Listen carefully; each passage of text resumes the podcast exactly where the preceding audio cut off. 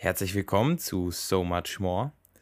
Es kann sein, dass du heute die ein oder anderen Hintergrundgeräusche hörst. Ich weiß, ich kündige das Ganze seit Folgen an, aber heute ist Nationalfeiertag hier in äh, Frankreich, beziehungsweise hier in Marseille. Das heißt, die Leute drehen gerade durch. Ähm, das ist aber gar nicht das Thema dieser Folge und trotzdem hängt es ein kleines Stückchen damit zusammen denn das ist eine relativ spontane Folge, die ich heute aufnehme. Und äh, ich würde sagen, let's go. Ich äh, freue mich sehr.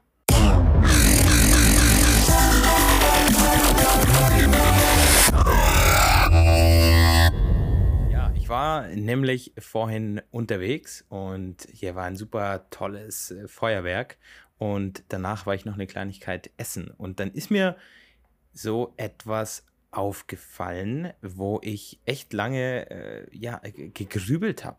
Ähm, es geht jetzt heute mal um meine Konsumentensicht. Das heißt, ich will mal so ein bisschen reflektieren, wie ich eigentlich Entscheidungen treffe oder wie ich, ähm, ja, also das Feuerwerk ist hier echt crazy. Sehr gut.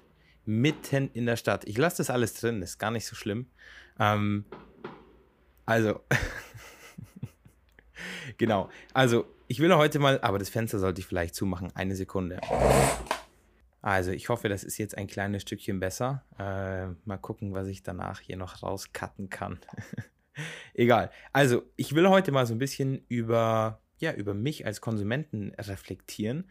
Denn mir ist eine Sache aufgefallen, die ich eigentlich, die eigentlich widersprüchlich zu dem steht, was man so in den Büchern liest oder was man beigebracht bekommt oder was auch jeder, der sich mit Branding und Marketing beschäftigt, eigentlich erzählt oder eigentlich meint.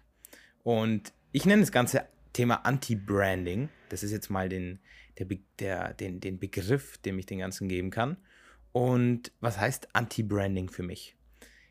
Branding ist im Endeffekt die Kunst, dass man versucht, in, in dem Kunden ein gewisses Image zu schaffen. Das heißt, es geht ja darum, dass man etwas kommuniziert und dass man eigentlich versucht, die Wahrnehmung des Kunden irgendwie zu beeinflussen. Deswegen nutzt man Farben, deswegen nutzt man eine Strategie, deswegen erzählt man Geschichten.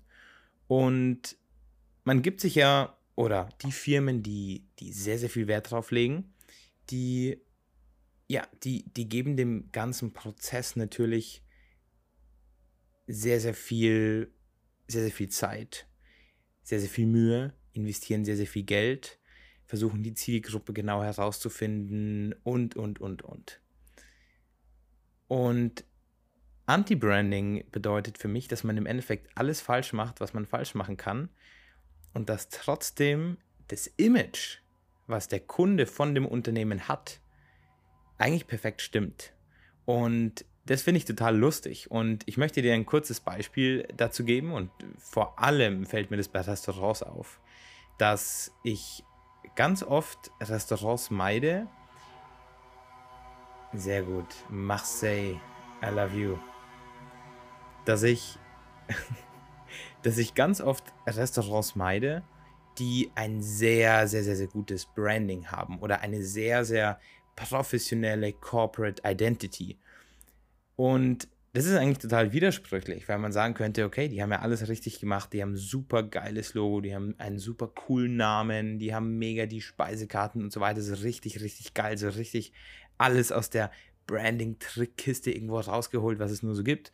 Und mir fällt es total oft auf, dass wenn ich irgendwo essen gehe, dass ich sowas eigentlich meide und dass ich eher zu dem Restaurant daneben gehe die die beschissensten Stühle haben, unbequem, die Tische irgendwo wackelig, ähm, die Speisekarten so komisch mit so einem, äh, mit so einem, wie so eine Art äh, Plakat irgendwo an die Wand getackert, äh, dass ich die ganzen Gerichte sehe, mit den schrecklichsten Fotos unscharf, ja, und in dieses Restaurant gehe ich dann rein. Und, und erstmal geht es jetzt noch überhaupt nicht um, wie schmeckt es dort und wie schmeckt es dort, sondern nur von dem, warum präferiere ich das?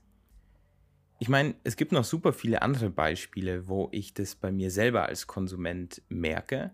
Und natürlich merke ich das vor allem in, in Ladengeschäften, in, auch bei Dienstleistungen, auch wenn ich zum Friseur gehe, beispielsweise hier in Marseille, es gibt super viele Barbershops und die schauen alle gleich aus. Das heißt, die kaufen ihre Corporate Identity alle beim gleichen Anbieter oder bei der gleichen Agentur. Alle Fassaden oder, oder, oder wie sagt man dazu, diese Fensteraufkleber schauen alle gleich aus. Das heißt, wenn man jetzt von der, von der Branding-Schule kommen würde, dann würde man sagen, hey, pass auf, du machst einen Barbershop auf. Dann mach doch mal irgendwas anders. Ja, dann, dann versuch doch mal irgendwo rauszustechen, dich irgendwo abzuheben, mal ein anderes Design oder mal einen anderen Namen. Aber nee, die machen alle das Gleiche. Und keine Ahnung, was passieren würde, wenn man da einen Barbershop mal irgendwo mal, ja, mal was anderes macht. Aber in mir persönlich kommt dann so die, so die, die, der Gedanke, okay, vielleicht ist das auch irgendwo das Konzept. Ich weiß es nicht. Ich will einfach mal so ein bisschen darüber nachdenken, über Branding oder Anti-Branding. Ähm, ich weiß nicht, ob du eine Meinung dazu hast, wie, wie du das siehst, auch als Konsument. Würde mich total interessieren, ob du, ob du dieses Phänomen kennst, dass, dass du sehr, sehr gutes Branding, eine sehr, sehr schöne Corporate Identity, dann teilweise, dass, ich, dass das einen umgekehrten Effekt hat. Und ich überlege auch, okay, um, um was es da oder warum ist es überhaupt so? Denke ich, okay, die investieren total viel in, in Branding und die, die stecken da Mordskohle rein. Das heißt, die haben wenig Fokus für das andere. Oder denke ich mir, okay, die haben das schon immer so gemacht, also kommt da so ein Heritage-Faktor vielleicht mit rein, so ein, ähm, keine Ahnung, so ein, so ein so, so eine Tradition, dass man sagt, okay, das, das, das war schon immer so, ja, und deswegen muss das irgendwie gut sein. Also ich überlege da selber, okay, woran liegt es, ja. Also, um diese Folge mit einem Key Learning vielleicht abzuschließen, und es kommt mir gerade in den Kopf, weil es, weil es dieses ganze Thema eigentlich sehr, sehr gut zusammenfasst. Es geht in der Kommunikation eigentlich gar nicht so sehr darum, was deine Intention mit dem ist, was du sagst oder was du, was du ausschickst. Es geht nicht so sehr darum, was du ausschickst, sondern es geht ausschließlich darum, wie es ankommt.